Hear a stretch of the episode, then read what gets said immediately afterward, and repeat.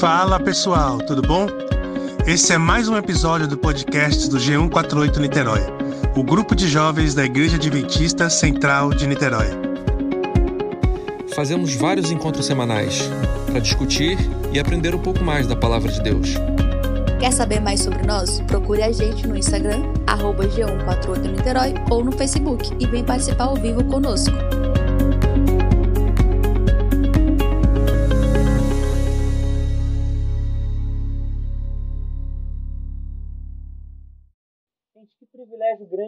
Estar com vocês, a juventude aí da Igreja de Niterói. A Igreja Central, né, de Niterói. É isso? Legal, que bom. Embora a gente esteja virtualmente, mas é uma alegria ainda assim podermos abrir a palavra de Deus e compartilharmos algo sobre esse livro fantástico, né, que fala muito mais sobre nós do que a gente imaginava. Você sabia que a Bíblia fala sobre você e sobre mim? E fala num contexto que a gente está num grande conflito. Você sabia que a Bíblia fala sobre isso? E nesse grande conflito, a Bíblia também fala que existem várias cenas desse conflito. E a gente precisa conhecer um pouco dessa história que ela revela, para que a gente saiba em qual lado a gente precisa se posicionar para ter resultados mais positivos. Uh, o tema de hoje, como a Gabi adiantou, foi. É, a gente conversou, né? Queria ouvir um pouquinho mais dos nossos jovens, o que, que eles queriam ouvir. E também considerei algumas coisas que tenho estudado ultimamente. E chegamos à conclusão: o tema religião tóxica ou religiosidade tóxica.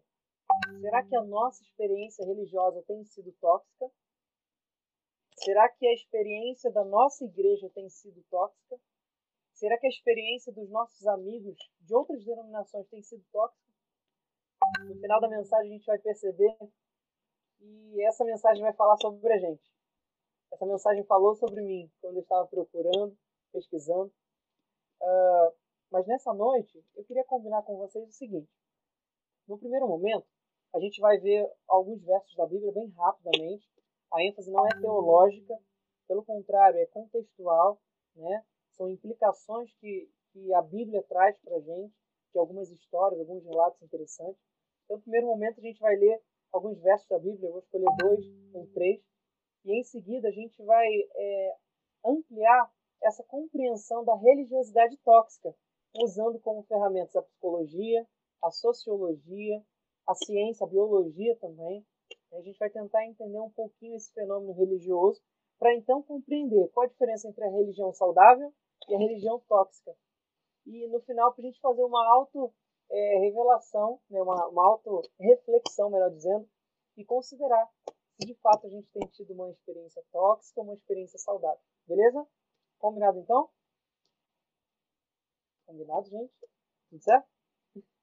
Eu só estou vendo a Gabi ah, beleza, Fernanda, obrigado. Muito bem, eu convido você a abrir um verso da Bíblia que, para mim, é uma das histórias mais fantásticas. Está descrito em Lucas, capítulo 15. Você deve ter ouvido centenas e milhares de vezes essa história, que na verdade são três histórias em uma. Né? É uma novela com três episódios, ou então uma série com três episódios, vamos escrever assim são três parábolas que, na verdade, é uma só que Jesus conta é, para um grupo específico, num contexto específico. Rapidamente, a gente vai fazer um panorama geral é, do que acontece nessa história e então a gente vai fazer algumas aplicações, né, lendo do verso 25 ao 32. Mas antes disso, eu queria dizer para você que hoje é Black Friday, sabia disso? É sério! Hoje aconteceu o maior Black Friday da história. Você sabia disso? A história que o mundo viu. Jesus liquidou todos os nossos pecados na cruz. Sabia disso? E o Black Friday nos ajuda a pensar sobre isso também. A nossa religião está baseada em Jesus, aquele que liquidou todos os nossos pecados. A maior liquidação da história. Ela aconteceu numa sexta-feira também. Foi um, um, Black Friday, literalmente. O céu se transformou, é, é, ficou negro, né? é, teve terremotos, enfim. Foi de fato um Black Friday que aconteceu há quase dois mil anos atrás. Mas hoje a gente tem a oportunidade de conhecer mais sobre esse Jesus maravilhoso. E é sobre ele que a gente vai falar hoje, sobre a religiosidade dele. Lucas capítulo 15, no verso 1, ele diz assim: aproximavam-se de Jesus todos os publicanos e pecadores para o ouvir. Então, o primeiro grupo que estava ouvindo Jesus eram dois: publicanos e pecadores. Não é que os publicanos não eram pecadores, é que os publicanos eram mais pecadores ainda do que os pecadores. Eles estavam num nível muito mais degradado, né? Eles eram considerados traidores, eram considerados a pior espécie que existia. Existiam três, três grupos de pessoas horríveis. O primeiro eram os samaritanos. O segundo eram os coletores de impostos e publicanos. E o terceiro, na, no contexto, eram os leprosos e doentes. Então, três grupos que os judeus odiavam e preferiam estar conversando ou próximo de animais do que dessas pessoas. Uh, e a gente está vendo aqui que Jesus se aproximava, na verdade, essas pessoas se aproximavam de Jesus para ouvir ele. Essas pessoas queriam ouvir sobre quem Jesus era ou o que Jesus tinha a dizer. E aí vem o verso 2, completamente ao contrário. E murmuravam os fariseus e os escribas. No primeiro momento, é, dois grupos de pessoas muito ruins para aquela sociedade se aproximavam para ouvir. E no verso 2 aparece um paralelo interessante. Dois grupos de pessoas considerados mais justas que tem, que são os fariseus, que era uma seita judaica que ocupava grande parte do sinédrio, eram muito é, ricos e influenciadores da nação, eram políticos também.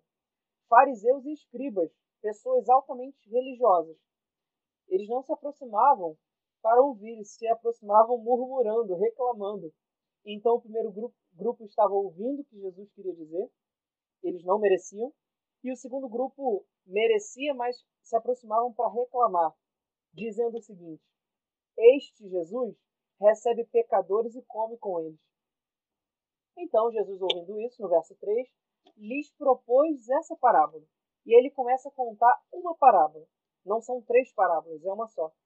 Só que essas parábola, essa parábola ela tem três cenas importantes. E cada vez que, essa, que uma cena é passada, mais essas pessoas que estavam ouvindo, que são os publicanos, pecadores, fariseus e escribas, né? Esse, esses quatro grupos de pessoas, eles vão conhecendo mais o que Jesus queria dizer. Então, o último episódio do, da série, ele deixa um gostinho de, de quero mais, sim ou não? Eu estava assistindo esses dias é, Prison Break, eu acho muito bacana. Eu gosto muito dessa série, né, da fuga do Michael e do Lincoln. É, o Lincoln foi condenado. Ah, não vou contar da spoiler para você não. São quatro temporadas. E eu estava terminando a primeira temporada esses dias. E no último episódio ficou um suspense tão grande, tão grande, que eu não consegui dormir até assistir o primeiro episódio da temporada 2. Eu tive que assistir. Eu confesso, eu não aguentei. E aí eu tive que assistir porque eh, terminava com uh, uma pergunta, uma interrogação. E eu precisava saber o que iria acontecer nas cenas seguintes. E a parábola de Jesus é exatamente a série Prison Break. É isso que está acontecendo aqui. Ela termina é, uma temporada e deixa uma interrogação. E a gente já vai ouvir sobre essa interrogação. Jesus começa a primeira cena dizendo o seguinte: Existia um homem que era um pastor de ovelhas. Ele tinha 100. Dessas 100 ovelhas, uma se desviou, se perdeu. Então, o pastor de ovelhas deixa as 99 no aprisco e vai buscar essa uma. E ao buscar, traz de volta e faz uma grande festa. E aí Jesus fala assim: Digo-vos que assim haverá maior júbilo no céu por um pecador que se arrepende do que por 99 justos que não necessitam de arrependimento. Então Jesus está falando o seguinte: lembra no verso 1 e 2? Pecadores, é, publicanos, fariseus e escribas. Dois grupos: injustos pecadores e justos, que não precisavam de arrependimento. Jesus fala o seguinte: há maior júbilo no céu por um publicano ou pecador que se arrepende do, do que 99 fariseus e escribas. Jesus está falando isso. E aí vem a segunda cena, verso 8. Ou qual é a mulher? Aí Jesus já inverte a história. Ele não fala mais de um homem de um pastor de ovelha. Ele está falando agora de uma mulher que era uh, um símbolo de fraqueza na sociedade judaica. Era um símbolo de fragilidade ali. E os fariseus e escribas, eles é, condenavam também a religião praticada pelas mulheres. Você não vai ver uma fariseia ou uma escriba mulher. Você vai ver isso. Você vai ver fariseus, escribas homens. né? Então, naquela sociedade era um pouquinho mais complicado é, essa participação no contexto político, religioso das mulheres. E Jesus já inverte a cena e fala o seguinte: olha só, segundo episódio. Existia uma mulher que tinha 10 moedas. Dessas moedas, ela perdeu uma. E ela ficou é, louca procurando essa moeda. Varreu a casa toda, acendeu a lâmpada, enfim, fez de tudo até encontrar. E quando achou a moeda, ela festejou. Verso 10. Eu vos afirmo que, de igual modo, há júbilo diante dos anjos de Deus por um pecador que se arrepende. Se eu pudesse é, ampliar esse contexto, diria do que 99 justos, ou então do que 9 justos, porque eram 10 moedas e uma foi achada. Então, há maior júbilo por uma moeda do que por nove que não precisam ser encontradas. Jesus estava dizendo, pessoal, há mais júbilo no céu e diante dos anjos por um pecador do que por todos os justos que você possa imaginar que não precisam de arrependimento. Eu já vou chegar onde é, isso tem a ver com a religiosidade tóxica, tá? Fique tranquilo. Uh, eu não mudei o tema. Fique tranquilo. Uh, terceiro, terceiro episódio, para terminar a primeira temporada. Eu quero convidar você a ler o verso 25, e aí a gente já vai passar para o tema. Nessa história, dois filhos, um pai. O filho mais novo, você já conhece, é, pede a herança do pai para o pai quando ele já estava, ainda estava vivo. E pedir herança enquanto o pai está vivo significa que você deseja a morte dele. Ninguém recebe herança em vida, não é verdade? Quando o pai está vivo. Você só recebe herança quando o pai está morto, ou a mãe. Nessa história, é, no verso 12, o mais moço disse ao pai: Pai, dá-me a parte dos bens que me cabe. E diz o seguinte no, verso: E ele, o pai, lhes repartiu os haveres. Está falando no plural. Isso significa que o pai repartiu os haveres entre o filho mais velho e o filho mais moço. Então, o filho mais velho também recebeu a herança dele nesse contexto. Uh, e acontece toda a história que você já sabe. E chega um momento que o filho volta, o pai faz uma festa e essa festa ainda não está completa. Falta o filho mais velho entrar nessa festa. E o filho mais velho está inconformado que isso aconteceu que o pai aceitou o mais velho, o mais moço em casa, isso não poderia acontecer. Leia comigo o verso 25. Ora, o filho mais velho estivera no campo e quando voltava, ao aproximar-se da casa, ouviu música e danças. Chamou um dos criados e perguntou o que era aquilo. E ele informou: Veio teu irmão e teu pai mandou matar um novilho porque se recuperou com saúde. Ele se indignou e não queria entrar.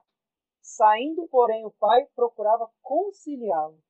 Mas ele respondeu seu pai: Há tantos anos te sirvo sem jamais transgredir uma ordem tua, ou seja, eu sou bom pra caramba.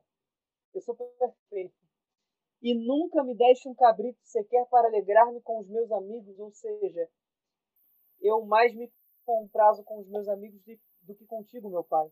Vindo, porém, esse teu filho, que não é meu irmão, esse teu filho, que desperdiçou os teus bens com meretrizes, e tu mandaste matar um, para ele um novilho cevado.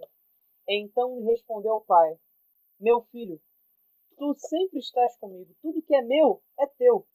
Entretanto, era preciso que nos regozijássemos, ou seja, nos alegrássemos, festejássemos, porque esse teu irmão estava morto e reviveu, estava perdido e foi achado. Ponto final. Capítulo 16. A parábola do administrador infiel. E aí você talvez naturalmente se pergunte, tá, o que aconteceu nessa festa? O filho mais velho estava na porta e o pai foi é, para fora da sala, para fora da festa, e falou assim, filho, é, é para você ficar feliz, seu irmão voltou com saúde. Qual é a sua decisão? Você vai entrar ou não na festa? E aí ficou uma interrogação no ar. Porque, na verdade, essa pergunta não era para uh, ser respondida na parábola. Era para que os fariseus e os escribas respondesse naquele contexto. Os publicanos e pecadores estavam ali na festa com Jesus, na festa com Jesus, ouvindo de Jesus. A, mais, a maior alegria no céu quando um pecador se arrepende do que 99 justos. E então os os fariseus e os escribas não queriam entrar na festa, não queriam tomar parte disso. Pelo contrário, estavam criticando Jesus pelo que eles estavam fazendo. Muito bem. Eu quero parar por aqui nessa história e agora adentrar na religião tóxica. a maior religião tóxica vista na Bíblia é a religião dos fariseus. Ponto. A religião dos fariseus é uma religião completamente contrária do que Jesus propunha como uma religião saudável. Eu queria ler contigo uma frase para a gente começar a pensar sobre isso, que diz assim: Uma imagem distorcida de Deus nos leva a representá-lo de forma que podem ser constrangedoras, desencorajadoras ou até perturbadoras para nós e para os outros. Você entendeu o que a frase quis dizer? Uma imagem distorcida de Deus nos leva a representá-lo de forma que podem ser constrangedoras, desencorajadoras, perturbadoras para nós e para as outras pessoas. Nesse contexto da Bíblia, a gente percebe que os fariseus tinham uma imagem completamente distorcida de Jesus. E eles queriam adequar a religião à medida do gosto deles. Quando nós observamos a religião tóxica, nós primeiro precisamos é, observar o que é uma religião. Quando nós observamos a religião dentro do contexto cultural, nós percebemos que a religião na cultura ela é relativizada. É mais ou menos assim. É, se tiver alguém que estuda sociologia ou filosofia, é, ou história também, pode até contribuir e ajudar a gente a ampliar esse, esse conhecimento. Mas vejam só que interessante. Na cultura, a religião é entendida assim. A religião depende da cultura. Se você for lá para Israel, a religião vai ser de um jeito, porque a cultura determina a religião. Ou seja, a religião está abaixo da cultura, ela serve à cultura. Então, se eu tenho diferentes culturas, eu, eu tenho diferentes religiões. E não existe uma religião certa ou errada, existem diferentes religiões. E todas são permitidas, dependendo da cultura. Se eu for lá para o Oriente Médio, eu vou ter um tipo de religião, porque a cultura é diferente. Se eu for, por exemplo, para o Brasil, aqui no Rio de Janeiro, eu tenho uma cultura completamente diferente do que eu tenho no Nordeste. Eu já tive o privilégio de fazer evangelismo no Nordeste, lá no Rio Grande do Norte, no Natal. E eu percebi a religião como que é encarada de uma outra maneira, ainda dentro do Brasil. Se a gente for no Rio Grande do Sul, por exemplo, ali em Paraná, uh, ali uh, no próprio Rio Grande do Sul mesmo, na região sul, e percebemos ali como que a religião é encarada, ela é vista de uma maneira completamente diferente do que nós vemos aqui no Rio de Janeiro. Então, a cultura, ela determina o tipo de religião. Existe uma maneira de interpretar a religião assim. Existe uma segunda maneira de interpretar a religião, que é o senso comum ou o senso popular, que é mais ou menos assim. Quando você pergunta para alguém na rua que não tem uma opinião sobre religião, ele vai dizer assim: Eu creio em Deus, eu acredito em Deus. Ah, mas que religião você é, professa? Que tipo de Deus você acredita? Ah, eu não sei, eu só acredito em Deus. Eu acredito que Deus criou as coisas e é isso aí. Você crê em Deus mesmo? Sim, eu acredito em Deus. Tá, e que Deus é esse? Ah, não sei, ele é uma força, é um ser supremo. Ele está no céu, eu não consigo ver, mas eu, eu acredito em Deus. No senso comum, a religião é apenas no âmbito da crença. Eu acredito em Deus. Enquanto na cultura a religião é relativizada, no senso comum todos nós temos religião. Nós cremos em Deus. E a religião é somente no âmbito da crença. E para por aí. Se nós olharmos também a religião com a ótica da ciência, nós perceberemos que a religião é uma tolice. Ou pelo menos no meio acadêmico, ela é tida como uma tolice. Posso dizer isso para você que eu tive péssimas experiências sendo religioso num contexto de universidades seculares. Enquanto eu fazia biologia na UERJ, é, eu encontrei diversas, centenas de dificuldades. Eu tinha professores ateus que eram que não acreditavam é, na existência de Deus, mas eu também tinha professores ateus chatos, ateus ativistas, que além dele ser ateu, ele queria que você se tornasse ateu também. É mais ou menos assim: é, eu não creio em Deus, então você tem que crer também na mesma coisa que eu, você, que Deus não existe. Do contrário, você está indo contra mim, uma autoridade em sala de aula, um pós-doutor. Eu tinha uma professora que ela era pós-doutora em peixes. Ela sabia tudo sobre peixes, ou pelo menos sobre uma espécie é, específica, até redundante, mas sobre uma determinada espécie de peixe. Ela sabia tudo sobre isso. Ela estudou a vida inteira sobre uma espécie é, de peixes. E ela não acreditava de jeito nenhum em Deus. E ninguém perguntou para ela sobre Deus ou não, mas ela já chegou falando: nessa sala, religião não é permitida, a gente só trabalha ciência. E aí? O que você diria nessa situação? A melhor resposta que eu encontrei naquele primeiro momento foi ficar quieto. Não ia adiantar, ela era a autoridade suprema, né? ela era a deusa da sala. Então, no âmbito acadêmico científico, a gente tem diversas dificuldades, porque de modo assim uh, superior, a maioria, não todos, a maioria dos grandes mestres, doutores, pós-doutores, eles não acreditam, eles são céticos. E por isso, eles influenciam ou então é, determinam, então impõem aos seus alunos que sejam formados da mesma maneira. Quando eu fiz psicologia, não foi numa federal, mas foi numa universidade secular. E eu percebi também nitidamente os meus professores dizendo assim, em todos os semestres, não se pode trabalhar religião no consultório. E eu fiquei com aquilo na cabeça, incomodado demais. Como pode não poder trabalhar religião? Tantas pessoas no Brasil são religiosas. Isso atrapalha a convivência, a experiência de vida. Até que eu encontrei, deixa eu pegar aqui um livro, esse autor aqui, Viktor Frankl, que é uma abordagem em busca de sentido. Esse é um dos autores poucos que consideram a experiência religiosa como parte do setting terapêutico. Mas isso aqui não foi mostrado na sala de aula. Essa linha teórica não foi é, mostrada. Porque 100% dos meus professores não acreditavam em Deus. 100%. Então, se a gente olha pelo âmbito da ciência, crer em Deus é uma tolice. Mesmo existindo exceções, boas exceções, que creem de outra maneira. Logoterapia. Isso aí mesmo, Natália. Eu não faço logoterapia na, na clínica, eu faço terapia cognitiva. Mas é uma abordagem muito interessante que valida também a existência de Deus. E eu valido também no consultório, eu não tenho problema com isso. Né? Uh, então, se a gente, por exemplo, olhar com a ótica da ciência, a gente vai ter uma, um tipo de religião. Né? Agora, se a gente olha a religião na Bíblia, a gente vai ver que religião está atrelada ao coração. Religião tem que ver com o religar-se com Deus. Religião na Bíblia significa Deus em busca do homem. Dois exemplos. Adão e Eva pecaram. Quem foi em busca de Adão e Eva? Deus. Ele foi andando no jardim e perguntou: Adão, onde você está? E Adão se escondeu e você já sabe a história. Posso dar centenas de exemplos, mas um outro exemplo uh, clássico disso são os discípulos. Quem são os discípulos? Pessoas que não faziam sentido nenhum não tinham relevância nenhuma socialmente. Mas Jesus foi em busca deles e escolheu os doze, capacitou os doze e enviou os doze, os doze discípulos. E se hoje você conhece a religião cristã, graça, graças a esses doze homens que foram escolhidos por Deus. Né? Então, na Bíblia, a religião tem que ver com Deus em busca do homem, tem que ver com o coração. A religião na Bíblia não tem que ver com fazer. E também não tem que ver com o ser.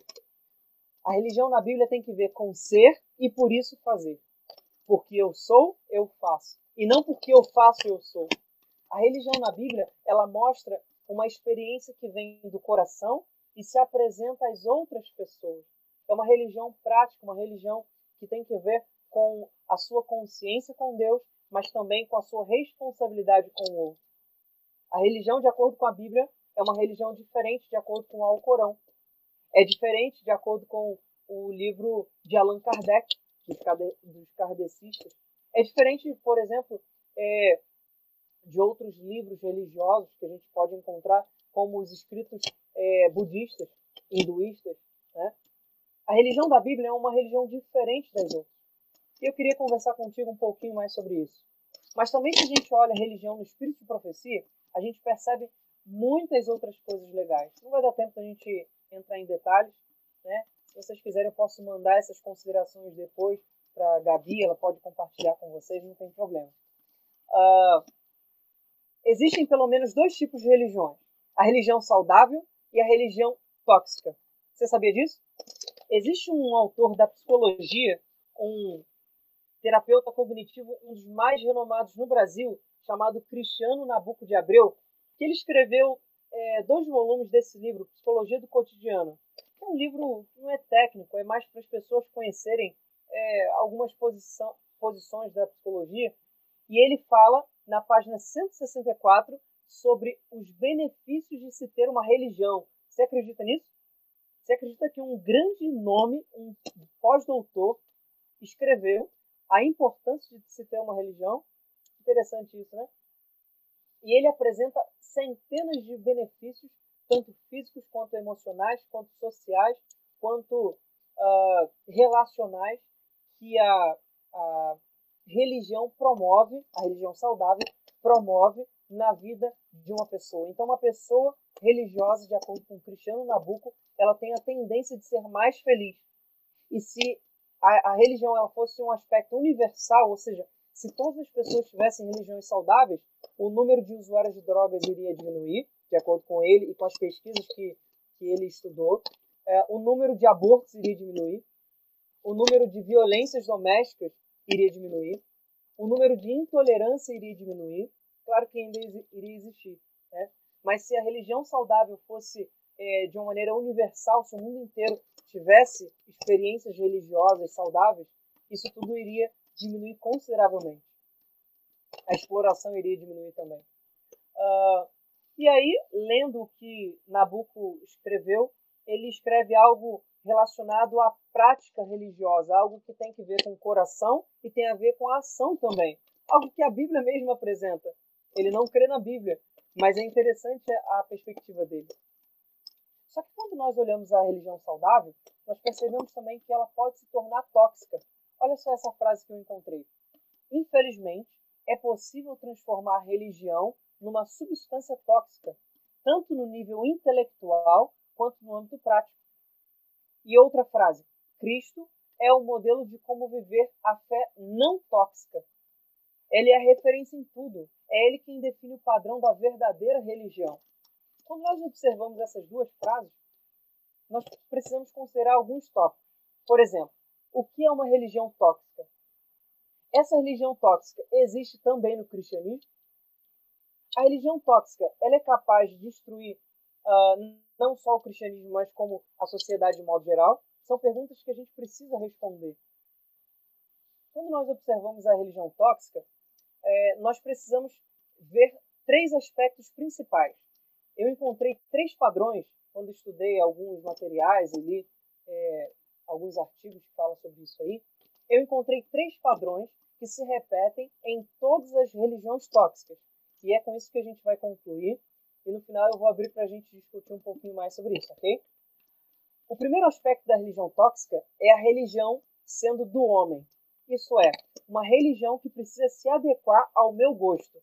Eu vou te dar um exemplo muito clássico disso é uma religião que o homem precisa se sentir bem. Você conhece algum jovem que saiu da igreja, independente se adventista ou outra, para ir para uma outra igreja porque ele se sente bem nessa igreja? Você conhece algum exemplo disso? Você já ouviu falar das religiões alternativas, das igrejas alternativas? As igrejas homossexuais, as igrejas de roqueiros, as igrejas é, de rappers, você sabia que existem movimentos assim? Que são igrejas que têm a tentativa de tornar a religião uma tentativa de um sentimento de bem-estar consigo mesmo e com a divindade.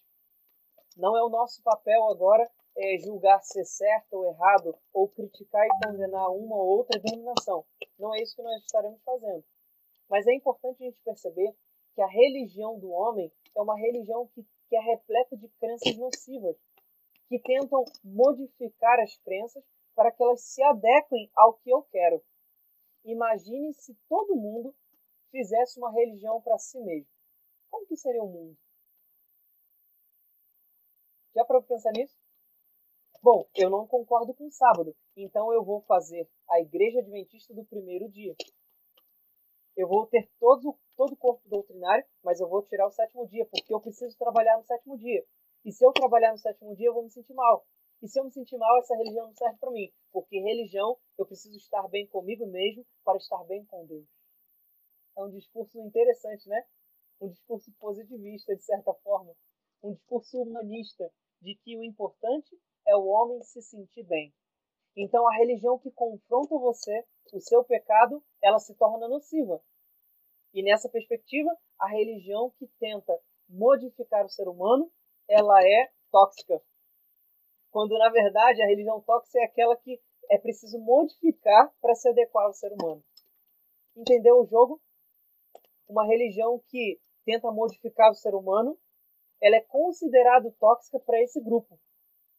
Mas na verdade, a religião tóxica é aquela que é modificada para se adequar ao que eu quero, ao que eu gosto, ao que eu prefiro.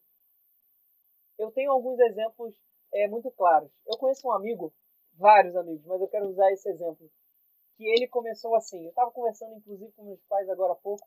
E ele começou assim: Ah, não, eu não preciso defender a igreja adventista. Eu preciso somente defender a Bíblia. Ele começou com esse discurso. Eu fiquei pensando sobre isso. Entendi. Ok. E em seguida, passaram alguns meses, algumas semanas.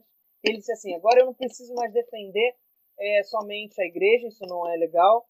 Eu não preciso mais ir à igreja, porque o que importa é o que Deus vê no meu coração. A igreja não precisa fazer parte da minha experiência. Então, no primeiro momento, ele não precisava defender a igreja, só a Bíblia. No segundo momento, nem mais a Bíblia era considerada, era somente o que o coração dele dizia. E então esse jovem que foi criado na igreja comigo e a gente cresceu junto, ele começou a ter algumas práticas que destoavam daquilo que ele acreditava. Por exemplo, ele começou a fazer é, as aulas de. É, ele foi tirar a carteira, né? E como ele trabalhava a semana toda, ele precisou fazer as aulas no sábado. E ele falou assim para mim, eu, eu nem perguntei nada, ele falou assim, não, eu sei que não é tão legal aí para vocês da igreja, adventista e tal, mas o que importa é que eu estou feliz e estou fazendo algo, é, é, temporário, não tem problema. Aí eu considerei e falei, tudo bem, não tem problema. Passado algum tempo, esse mesmo jovem que não precisava mais defender a igreja, que ele não tinha uma igreja, né? Ele não precisava mais defender a Bíblia, porque o que importava era como ele viu o coração, que agora ele não precisava mais se preocupar com lei. Ele passou a tomar a cerveja sem álcool. Você já ouviu falar das cervejas sem álcool? Ele disse assim: bom, se a cerveja não tem álcool, não tem problema. Então, ele começou a adequar a experiência dele com práticas que ele, faziam ele se sentir bem.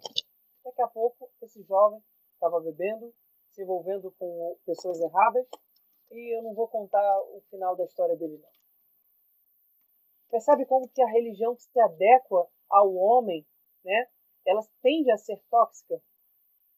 A segunda característica de religião que tende a ser tóxica é uma religião exterior. É uma religião que tem que ver com status.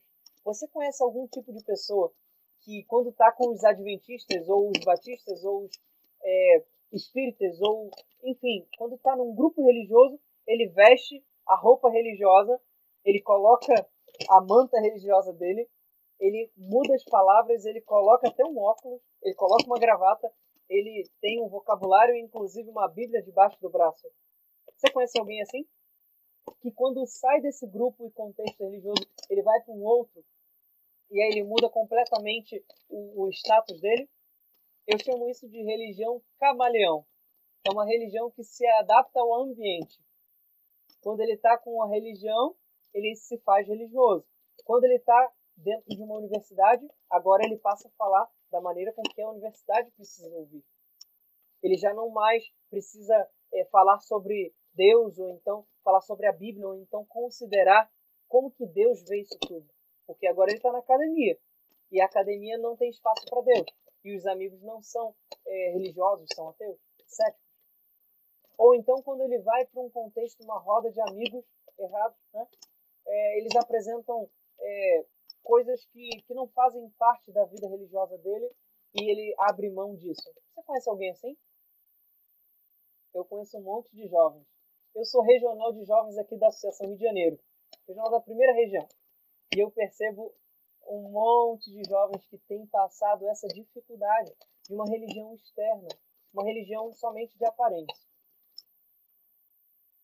Mas o terceiro grupo, é, a terceira característica da religião tóxica, além de ser uma religião do homem, uma religião exterior, eu quero demorar 10 minutinhos falando sobre a religião das ênfases você conhece alguma religião que dá ênfase num aspecto e desconsidera o outro?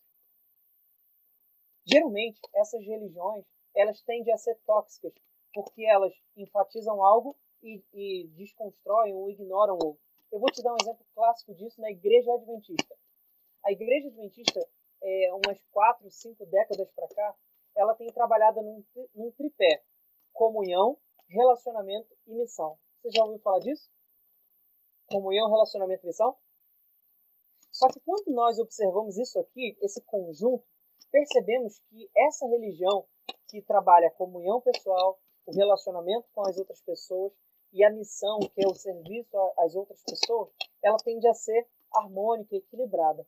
Agora, quando nós enfatizamos a comunhão, nós tendemos a formar uma religião experiencial, uma religião emocional. É mais ou menos assim: o que importa é a minha comunhão com Deus. Você já ouviu alguém falar isso na sua igreja? Você já conheceu alguém falando isso? O que importa não é o que os outros acham, é somente e somente o que eu e Deus estamos nos relacionando. Eu não preciso ir à igreja, porque o que importa é a minha comunhão pessoal, eu estudar a lição estudar a Bíblia. É isso que importa. Essa, essa ênfase na comunhão e somente na comunhão tende a levar duas características. Primeiro, o exclusivismo, ou seja, somente aqueles que têm a comunhão tão elevada são os salvos. E a segunda característica, além do exclusivismo, é a superioridade. É quando alguém se coloca melhor do que o outro. Eu tenho uma experiência de comunhão melhor do que a sua. Você já ouviu alguém nesse sentido?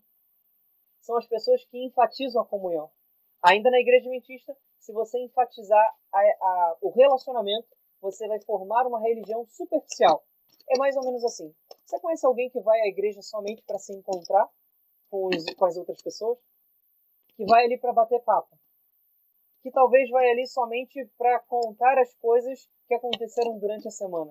Você conhece alguém que, que participa é, nessa experiência religiosa dessa maneira?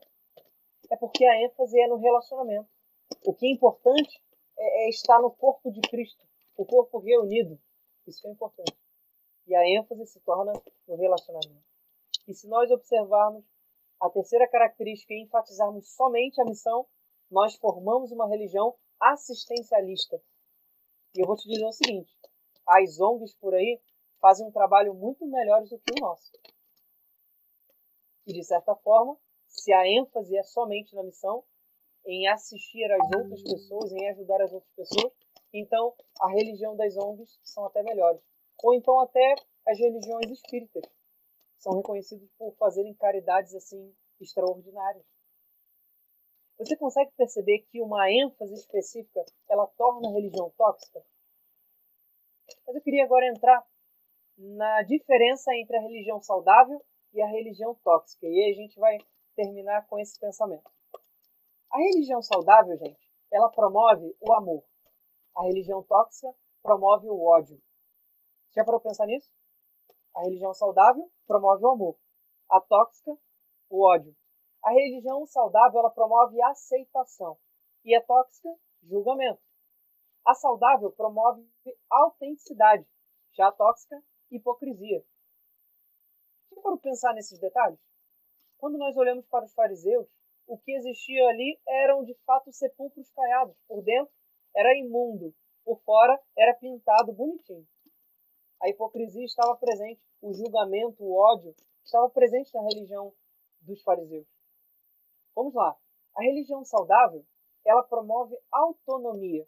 É quando você aprende o que é certo e vive fazendo o que é certo, porque é certo. Não depende de alguém dizer o que é certo e errado, mas você aprendeu o que é certo e errado e por isso você desenvolve a sua vida e, e tem um crescimento a partir disso. Agora, a religião tóxica, ela vive na coerção. É quando vem a autoridade eclesiástica e diz: você não pode fazer isso, Vou te dar um exemplo clássico disso. O meu avô pratica uma religião, é, é cristã também, não é adventista, é de uma outra denominação, que diz que a virada do ano ele não pode passar com a família e nem vendo os fogos ou na praia ou qualquer outro lugar. A virada do ano ele é obrigado a estar na igreja. Ele é obrigado. Ele não pode estar em outro lugar. Ele não pode. Inclusive, existem alguns cultos é, é, especiais na igreja que ele professa, que se ele faltar, ele é excluído da igreja.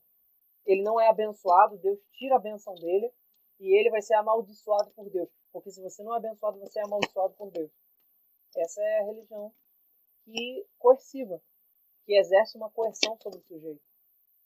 A religião saudável promove uma elucidação, é quando você conhece a verdade.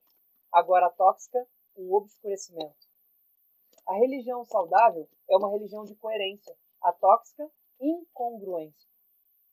A religião saudável, de graça, a tóxica, de legalismo. Você conhece alguém legalista dentro do contexto adventista?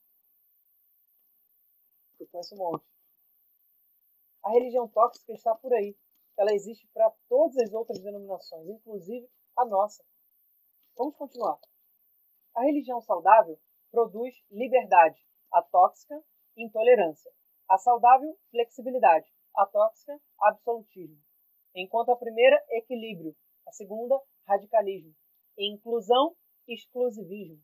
Humildade, arrogância. Igualdade, superioridade. A religião saudável promove justiça e a tóxica, injustiça. A primeira, integridade. A segunda, desonestidade. Generosidade, egoísmo.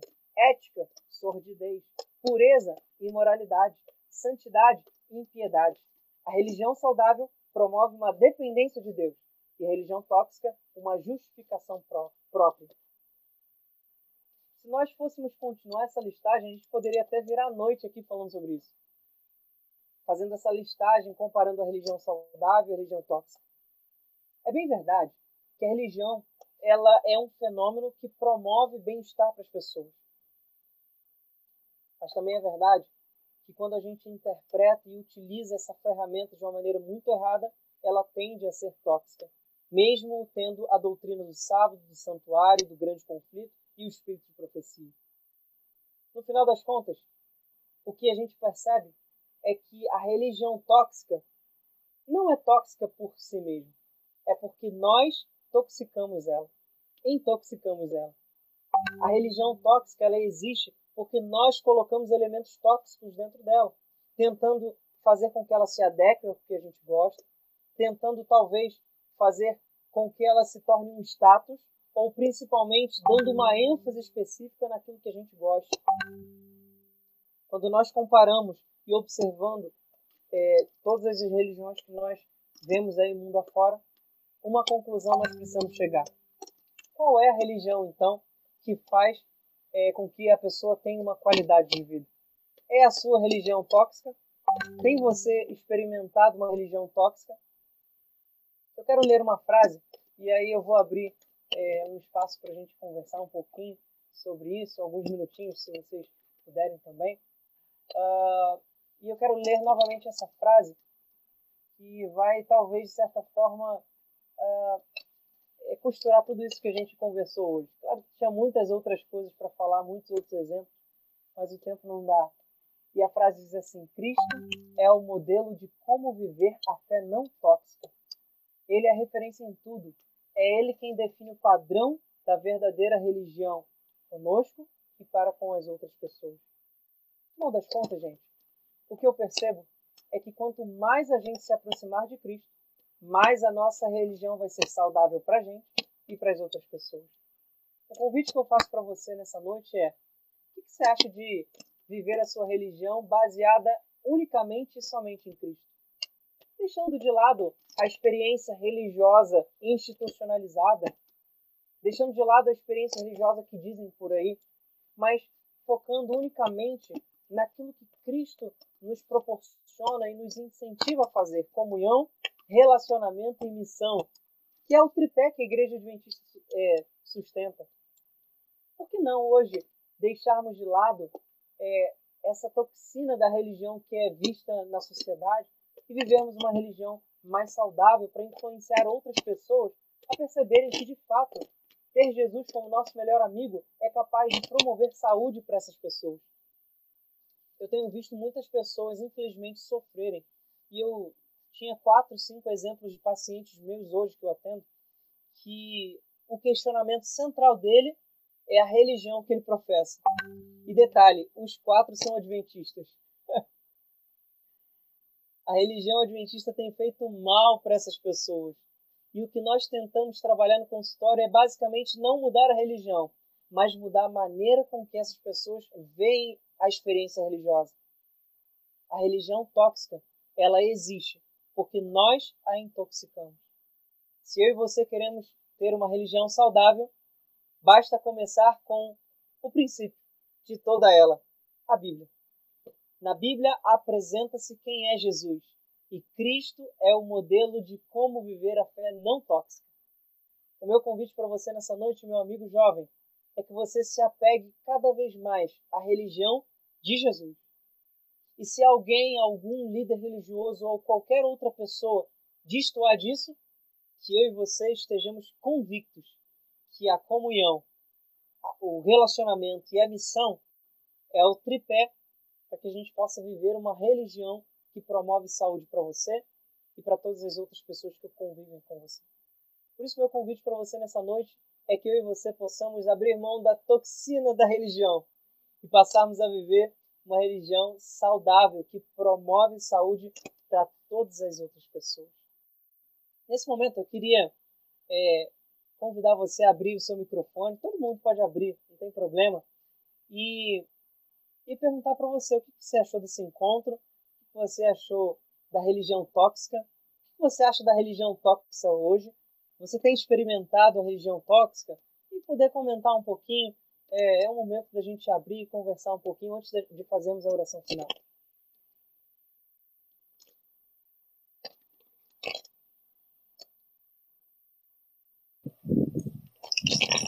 Eu estava aqui pensando na, na, no que foi falado aí, acredito também que tem muita gente pensando também, talvez daqui a alguns minutos comecem a falar. Eu estava assim refletindo, principalmente nesse final da mensagem é da religião, né, que é institucionalizada e a gente por frequentar, participar de uma comunidade aí da igreja adventista, e aí logo em seguida veio a fala de, de alguns pacientes que frequentam a igreja adventista e que são também, que estão sendo afetados por essa religião tóxica, né? E aí também surge até um desafio para a gente, porque é, como é que a gente, a gente tem que seguir o exemplo de Cristo, que está baseado na Bíblia, mas ao mesmo tempo a gente está inserido numa instituição que, de certa forma, quer impor, em alguns momentos, assim, é, normas, modelos para a gente seguir. Tipo assim, manequins cristãos, né? Tem que ser daquele jeito, daquela figura. E aí fica, gera, de certa forma, um conflito mesmo individual, porque ah, é, meu relacionamento com Deus, a missão né, de levar mensagem para outras pessoas, mas também essa parte da instituição, de como, como trabalhar isso numa instituição que também já tem todo um histórico aí de, dessa toxicidade, digamos assim. É interessante, Gabriel. É muito legal é, esse, é, essa questão que você enfatizou. E eu, eu posso dar um. Dá tempo de eu dar um exemplo de um paciente meu? Tem aqui quatro. Eu separei aqui quatro relatos, né? É, não enfatize o paciente, mas o que ele trouxe. Essa é a consideração. Uma delas, na verdade, não é minha paciente. Ela é menor de idade, ela tem 15, 16 anos e ela não pode ser atendida por mim é, se ela não tiver autorização dos pais.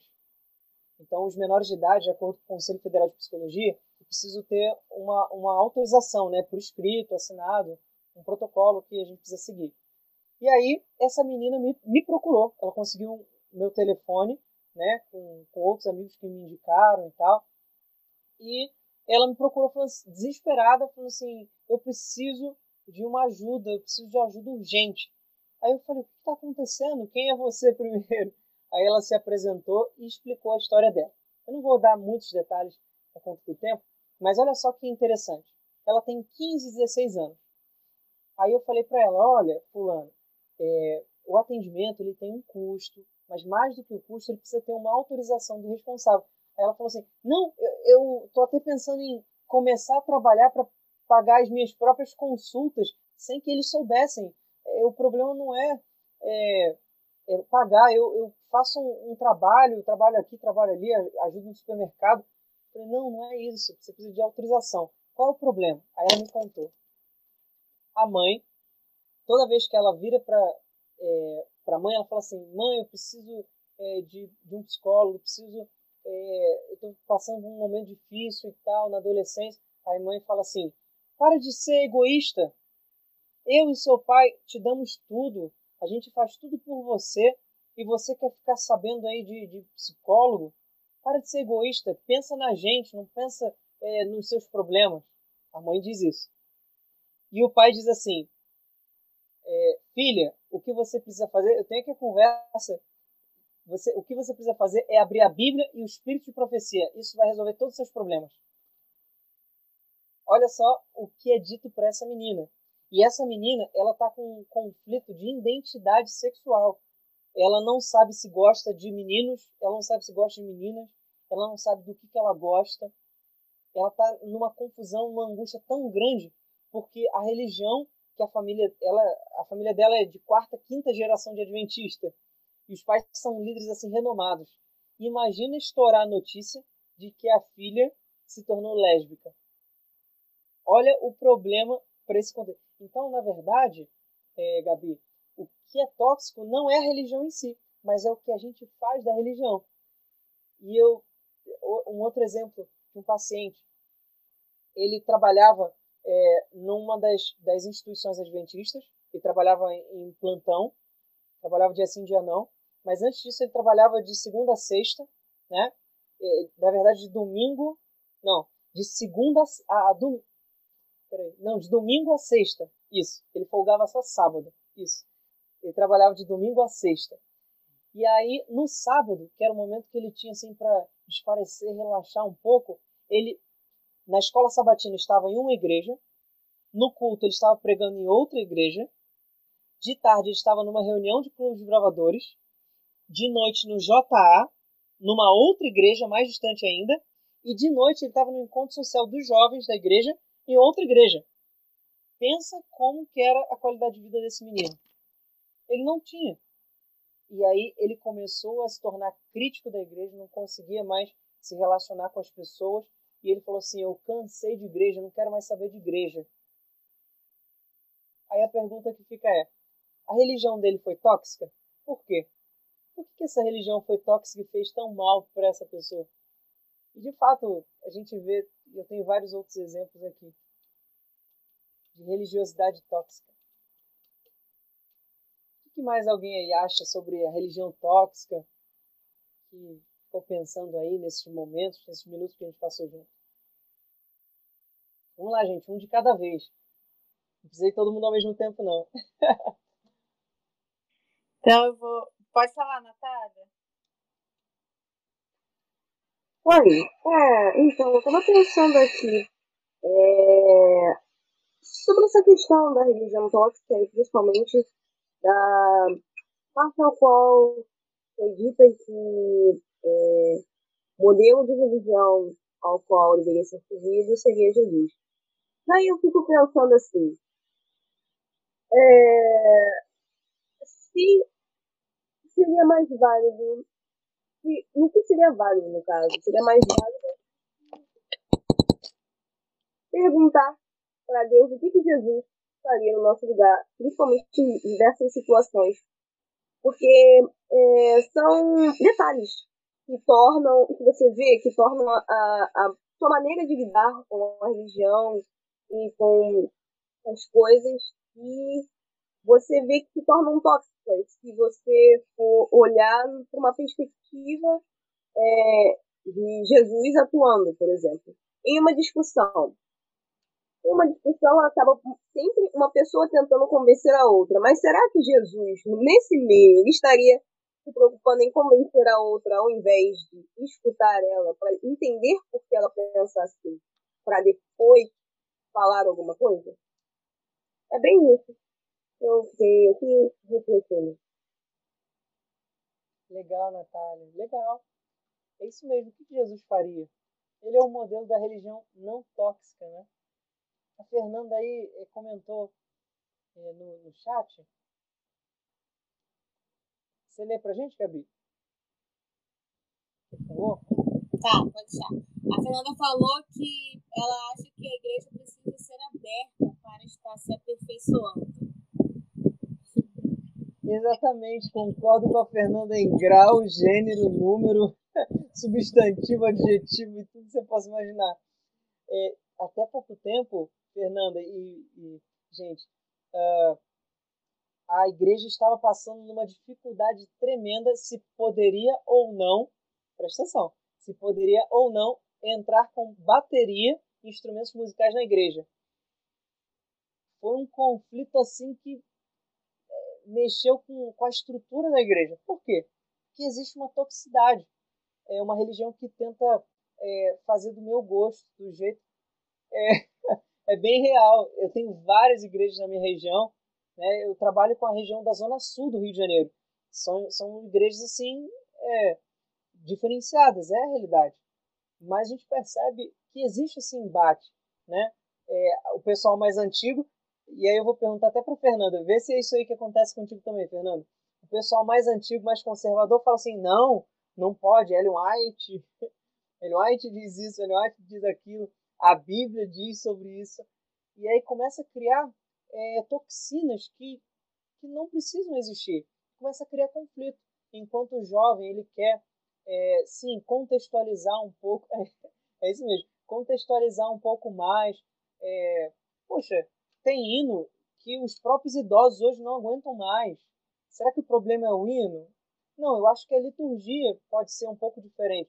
Será que a liturgia ela precisa ser necessariamente todo mundo entra, aí se ajoelha, aí ora, aí levanta, as cinco pessoas, aí a da esquerda precisa fazer a oração intercessora, a da direita é, anuncia o ofertório, a outra anuncia o pregador e a outra como isso é, como isso é obrigatório para a religião? Eu acho que a religião é, saudável ela precisa ser uma religião leve.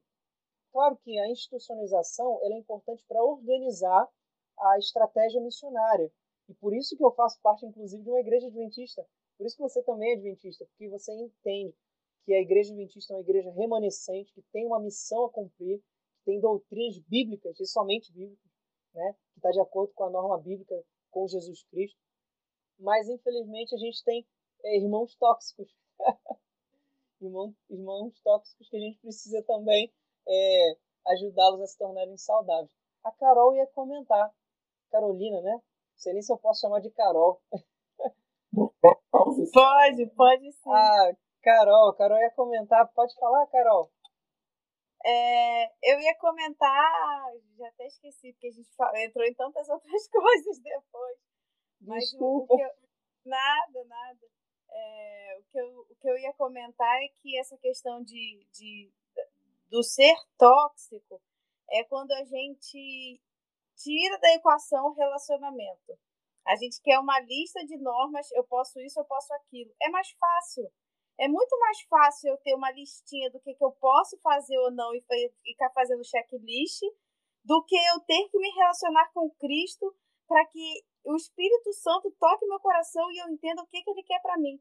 Então, assim, por isso que a gente fica criando esse monte de, esse monte de confusão é, de bateria. Ah, porque a roupa que você está indo para a igreja, não sei o quê. Ah, porque o esmalte de não sei mas é porque é mais fácil fazer a listinha. Olha, o esmalte tem que ser tal cor, a roupa tem que ser esse modelo, o corte de cabelo tem que ser esse aqui, a música só pode ser aquela, porque é mais fácil. É muito mais fácil, é, é, é muito mais fácil você empurrar para sua filha, vai ler a Bíblia, do que você sentar com ela e entender o que está acontecendo com ela. Do que você estar tá ali no dia a dia, parando para ouvir, prestando atenção, entendendo o que está acontecendo com ela.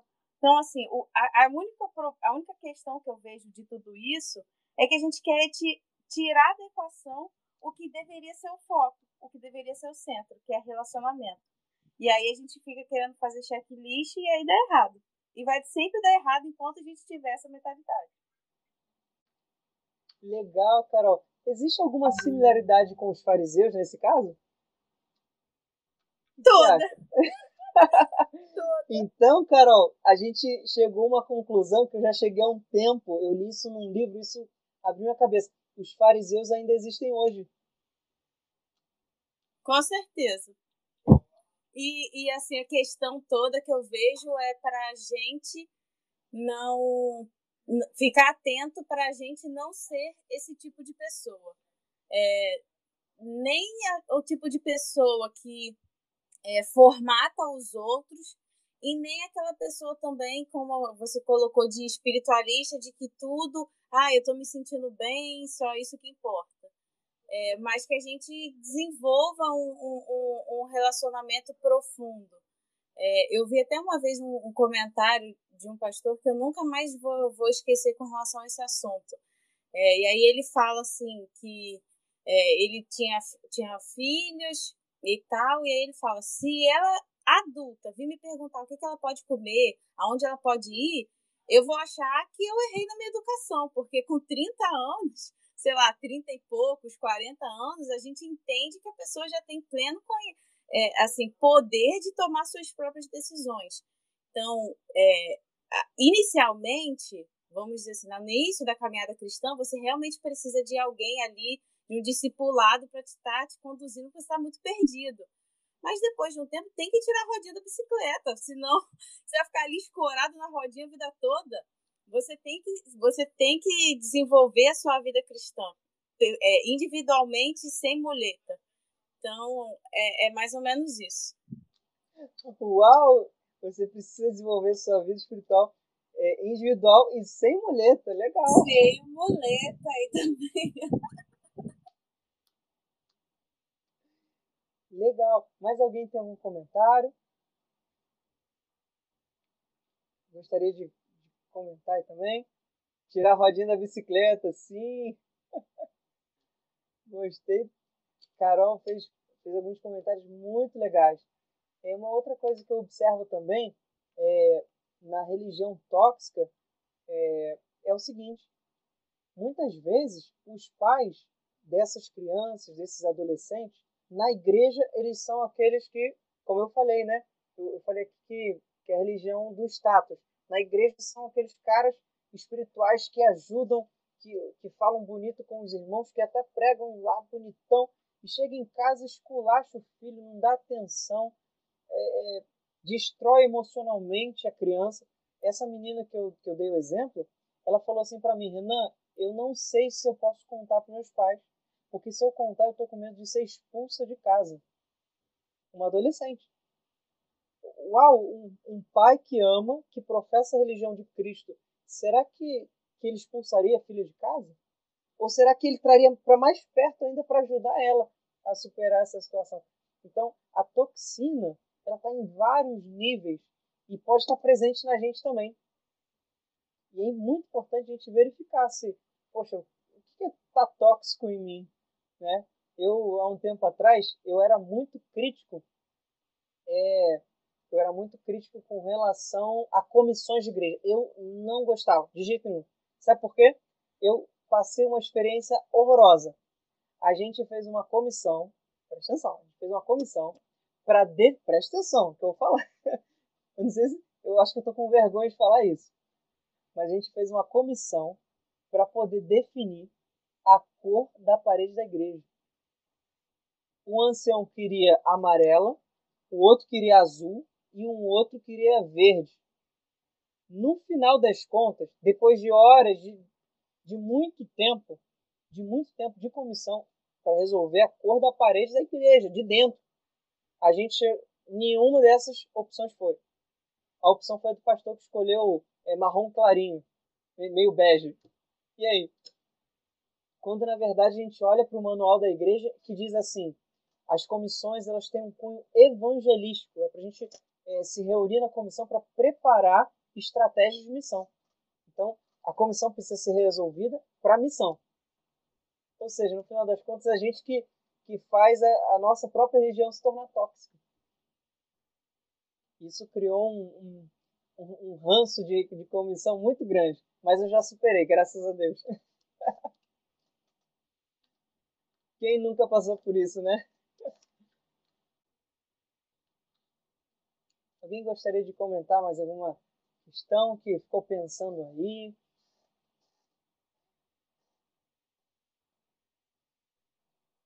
Ninguém? Eu acho que tá todo mundo dormindo já, hein? Diego, que deveria falar, que ficou instigando o tema há um tempão, tá quietinho. Não, eu, eu, gostei muito do que a Carol, a Carol falou, a Carol Celestiano falou, concordo bastante com o que ela falou. E eu acho que a gente. É, é tudo que não é centrado em Cristo acaba sendo tóxico, né? Então, se eu não centro a minha religião em Cristo, é, e eu, eu, eu acabo indo para extremos que não são saudáveis. Então, eu, eu posso ir tanto para o extremo do, do achar que é tudo light e eu não preciso de nada, eu só preciso do meu relacionamento único, exclusivo com, com, com, com Deus, e não preciso compartilhar isso com as pessoas e, portanto, não preciso de comunidade. Como também eu posso ir para o outro extremo de achar que eu preciso da igreja eh, e dos, das regras e da instituição para ter um relacionamento com Deus. E eu acho que esses dois extremos são tóxicos, né? Porque é, é, o centro é Cristo e o equilíbrio está em Cristo. É, e as duas coisas têm uma esses dois lados, esses dois extremos têm uma, o seu papel na, na para completar a, a, a, vida cristã, né? a vida do, do indivíduo que tem uma religião saudável. É, se a gente fica caminhando para qualquer um desses dois extremos, é, as coisas acabam não, não, não, não sendo boas. Eu acho que a Carol falou bem isso também. É, é a gente a gente tende a, a, é mais fácil caminhar para os extremos do que ser equilibrado, né? O equilibrado, o equilíbrio é muito mais difícil de encontrar e de manter do que do que do que o desequilíbrio, do que o extremismo. E aí o extremismo para os dois lados pra, não presta. Tem, tem que ser tem, o, o, Cristo é o equilíbrio. Cristo é sempre o equilíbrio, sempre o centro. Né?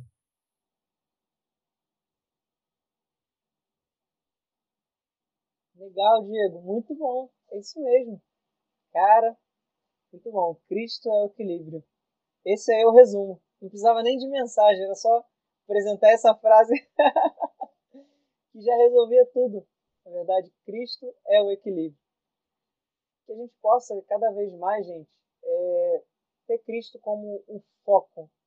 Mesmo se a igreja, em algum momento é, da nossa jornada, da nossa experiência cristã, mesmo se a igreja, em algum momento, se destoar um pouquinho do caminho, ou se alguns irmãos, ou então se alguém que a gente considera muito é, tropeçar no caminho, o nosso foco precisa ser o Cristo do equilíbrio, né?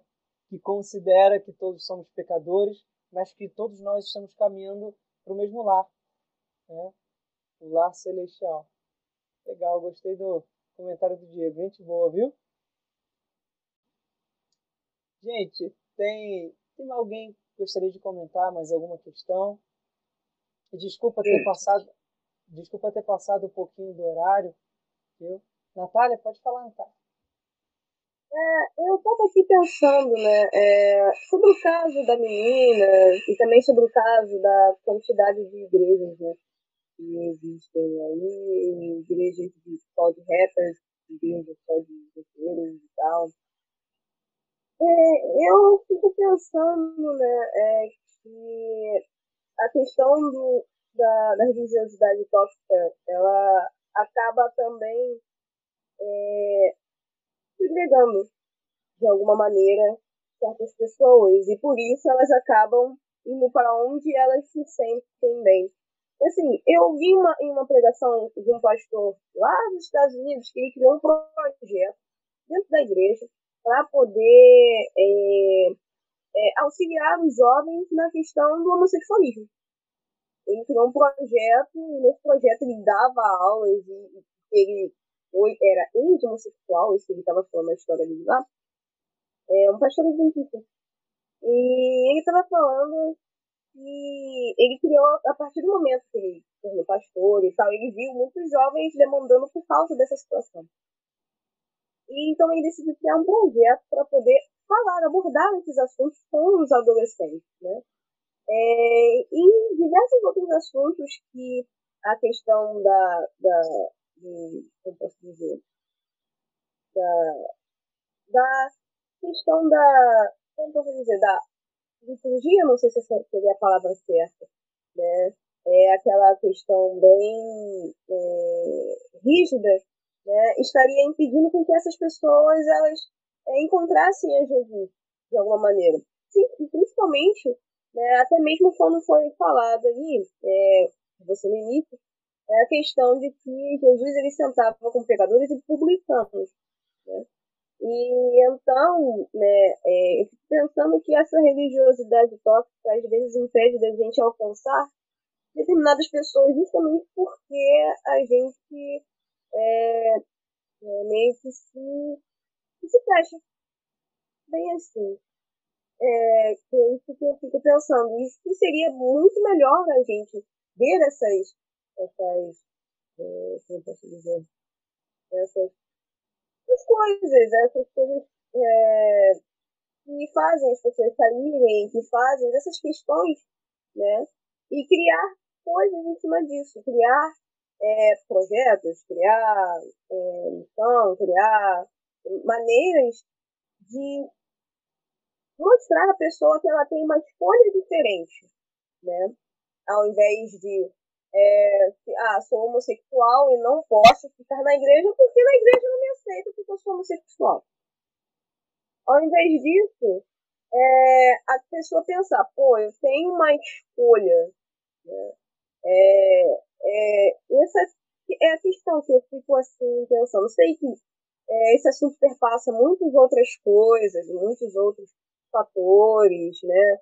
É, questões de família, questões de valores, questões de ambiente populacional, entre outros. Mas é isso que eu fico, fiquei aqui refletindo sobre. Legal, Natália. É, eu pensei, você estava falando aqui, eu pensei também uma coisa muito interessante. É, eu tenho uma crença, eu creio em, em, uma questão muito importante, que é com relação ao, ao batismo final do Espírito Santo. Né? A Bíblia apresenta, o grande conflito apresenta que vai vir a chuva serôdia, e essa chuva serôdia vai habilitar e capacitar, palavras de Ellen White, capacitar é, a igreja para fazer a última mensagem ao mundo. E essa mensagem vai, vai alcançar é, todas as pessoas para que elas possam conhecer e poder decidir. E sabe o que eu estou percebendo hoje? Que a nossa igreja não está preparada para receber essas pessoas de outras denominações, céticos, né, ateus, acadêmicos e também grupos alternativos, né, é, que envolvem homossexuais e, e, etc. E tal. Infelizmente, a nossa igreja ainda não, não tem estrutura. Já parou pensar nisso? é, que parte do que momento do culto, que, que, que lugar essas pessoas poderiam ser alocadas ali, como que funciona? A gente tem ali o movimento da Nova Semente, que é um movimento é, fantástico, na minha opinião, é fenomenal. É, é uma maneira diferente, uma cara diferente da Igreja Adventista, mesmo os princípios, mesmo as doutrinas, mas é uma cara diferente para as pessoas e alcança muita gente. Né? O pastor Edson Nunes é, é um amigo, a gente conversa bastante pelo WhatsApp, e, e ele tem falado das bênçãos que tem sido a Nova Semente. Ele é pastor lá, o pastor sênior da Nova Semente. E o Vitor Ibrahim, que é o auxiliar que veio aqui da associação também. E é muito interessante como que essa maneira, essa abordagem diferente. Outro, um outro ponto também interessante é que a igreja ainda não tem algumas respostas. Já para pensar nisso? Eu vou, eu vou só dar um, um, uh, só uma, uma provinha. E aí, se você quiser, a gente pode conversar em outro momento, ou então em outra oportunidade. Por exemplo, se uma pessoa que fez uma cirurgia, claro que isso envolve muitas outras coisas, mas só a pergunta para instigar. Uma pessoa que fez uma cirurgia é, de, de é, transformação de sexo, né? Ela tinha um pênis e aí fez um, uma cirurgia. Não pode ser reversível isso. É irreversível. Uh, e ela se casou com um homem. Ela era homem, é, fez essa cirurgia de transformação sexual e casou com outro homem e adotou uma criança. Ele agora se veste como mulher, toma hormônio, é, o aparelho reprodutor se torna feminino e aí de, conhece a verdade e decide se batizar. Como que a igreja vai se posicionar perante essa pessoa? Ela vai precisar se vestir como homem, ela vai precisar tomar hormônio ao contrário, ela vai separar da família dela. E, e se ela for separar, a igreja tem o propósito de, de separar as famílias? E como que funciona essa questão é, da, da, família? De fato é uma família? A igreja reconhece isso como uma família? E aí quando separa essa família, essa pessoa vai poder se relacionar com uma mulher ou somente com um homem? Porque não tem como é, refazer essa cirurgia. Entende como que é tão complexo? e a igreja não tem respostas? Não está preparada para isso. De fato, a sociedade está mudando muito, muito rápido. E aí ficam essas interrogações que a gente ainda não sabe lidar e não sabe responder. Mas o Espírito, eu creio nisso. A Bíblia ensina isso, o Espírito de profecia ensina isso. O Espírito vai capacitar e habilitar a igreja no momento final. Eu acredito nisso. E esse é, assim, o nosso sonho, né? De ter uma igreja que, que consiga é, atender as pessoas. A Carol levantou a mão aí. Pode falar, Carolzinha. E alguém eu... comentou. Pode falar. Não, eu, o pessoal aqui, eu já contei algumas vezes essa história, mas é, eu, eu sempre gosto de contar de novo, porque me lembra de que a, a igreja ainda tem esperança. É, eu, eu fui numa, numa igreja de brasileiros, mas em outro país, é, e uma igreja que tinha uma aparência normal, assim, bem tradicional, e eu fiquei altamente surpresa porque junto comigo entrou um, um, um, cara muito esquisito. O cara todo tatuado, com a calça na, na metade do, na metade da bunda. E assim, cheio de argola e o cara muito estranho. Sério, se eu encontrasse aquele cara na rua, eu ia sair correndo de medo. E, e, eu, e eu olhei assim, ele entrou sozinho, né? E eu fiquei, eu fiquei vigiando o cara, porque ele é era tão diferente que me chamou a atenção. E eu fiquei vigiando o cara, assim. E, e, e para mim, até hoje, foi a igreja mais amável que eu já estive. E foi todo mundo me recebeu muito bem, eu, eu e os meus amigos, que a gente estava viajando e tal. Aí a gente já ficou para almoçar na igreja. E assim, foi um, um, sábado muito gostoso com eles. E aí eu fiquei o tempo todo é, vendo como que a igreja ia se comportar com, com, esse, com esse cara lá. Era, era um, devia ter, sei lá, uns quase 30, uns 20 e poucos anos. E até os, os coroas, assim, que normalmente são mais chatos, todos foram extremamente amáveis.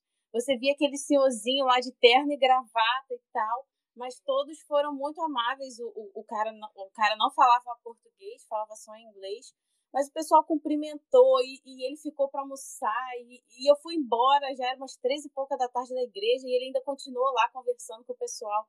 É, e aí eu percebo que é, de novo, volta para a mesma questão que a gente tinha falado antes: tudo é relacionamento.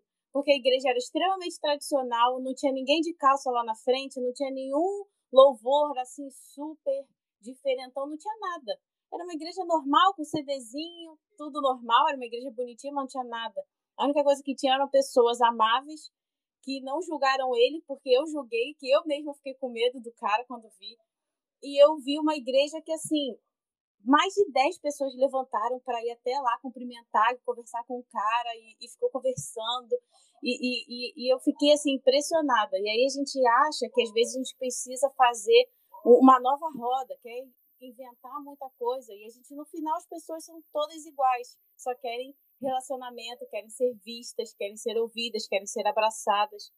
Então, acho que é, eu gosto de contar essa história para a gente sempre lembrar que existe esperança que a gente não precisa fazer nada de muito extraordinário, que às vezes um apertar a mão, perguntar, conversar com a pessoa, querer saber da história dela é o suficiente. E, Carol, principalmente as pessoas querem ser amadas. Nos últimos dias, a Bíblia diz que o amor de muitos se esfriaria, mas não de todos. Não precisa se esfriar o nosso amor, né? E tem vários relatos também é, de pessoas que conhecem a verdade não pela doutrina, que a doutrina de fato não é o principal, não é a primeira coisa que se apresenta para uma pessoa, não é doutrina, não é liturgia, pelo contrário, se fosse pela liturgia, nossas igrejas estariam fechadas, boa, boa parte delas, né? Mas é principalmente pelo encontro, o encontrar-se com a outra pessoa, o aceitar a outra pessoa da maneira com que ela é. Isso tudo é uma religião saudável, né? Que é o que a gente estava de fato conversando. E esse ponto relacionamento, a Carol acertou 100%. É isso aí. Muito bom. Gente, só tem gente inteligente aqui, viu? Olha.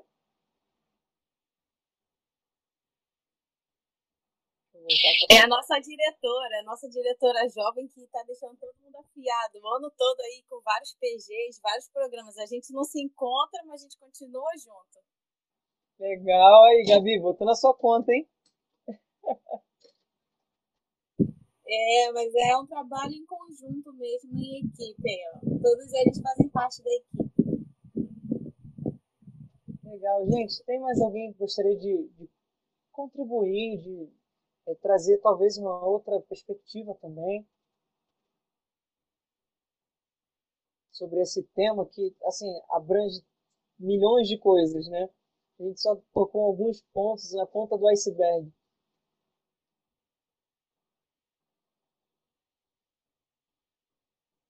Ninguém?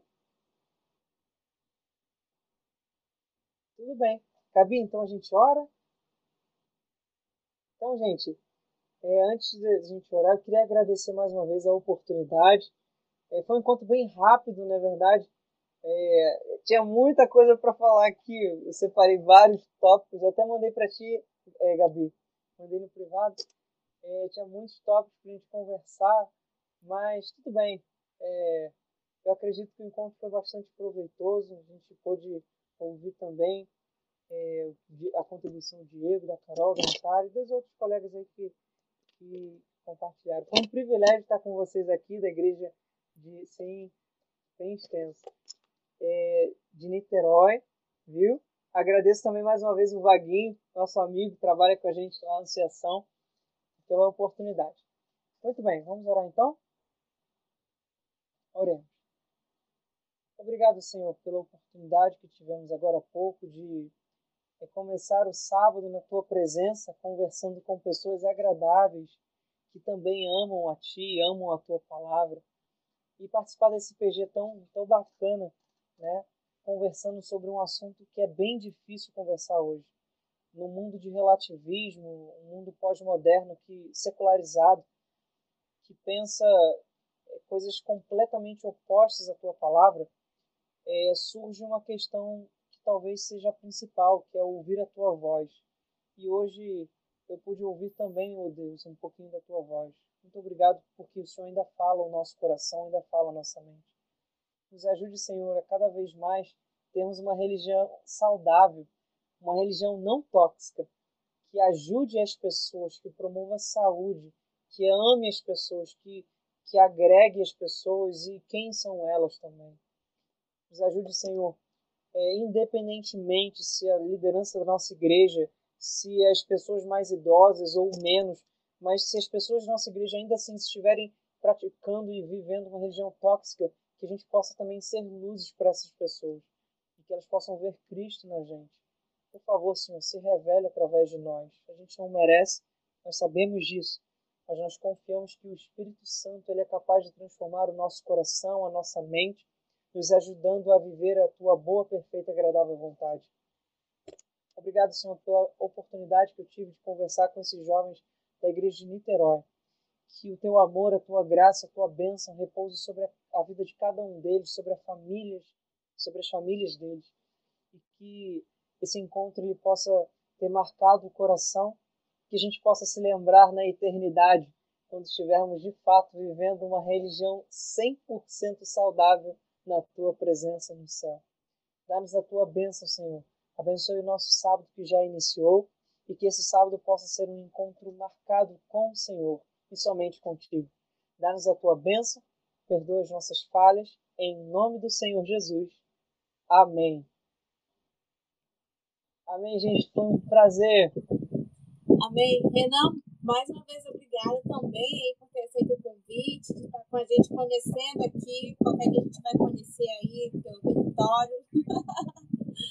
é, e acho que esse tema, como a Carol colocou, que é bem extenso mesmo, não é para ter resposta agora. Né? Acho que o, o, melhor desse encontro é deixar é, perguntas para a gente estar tá refletindo aí, pensando.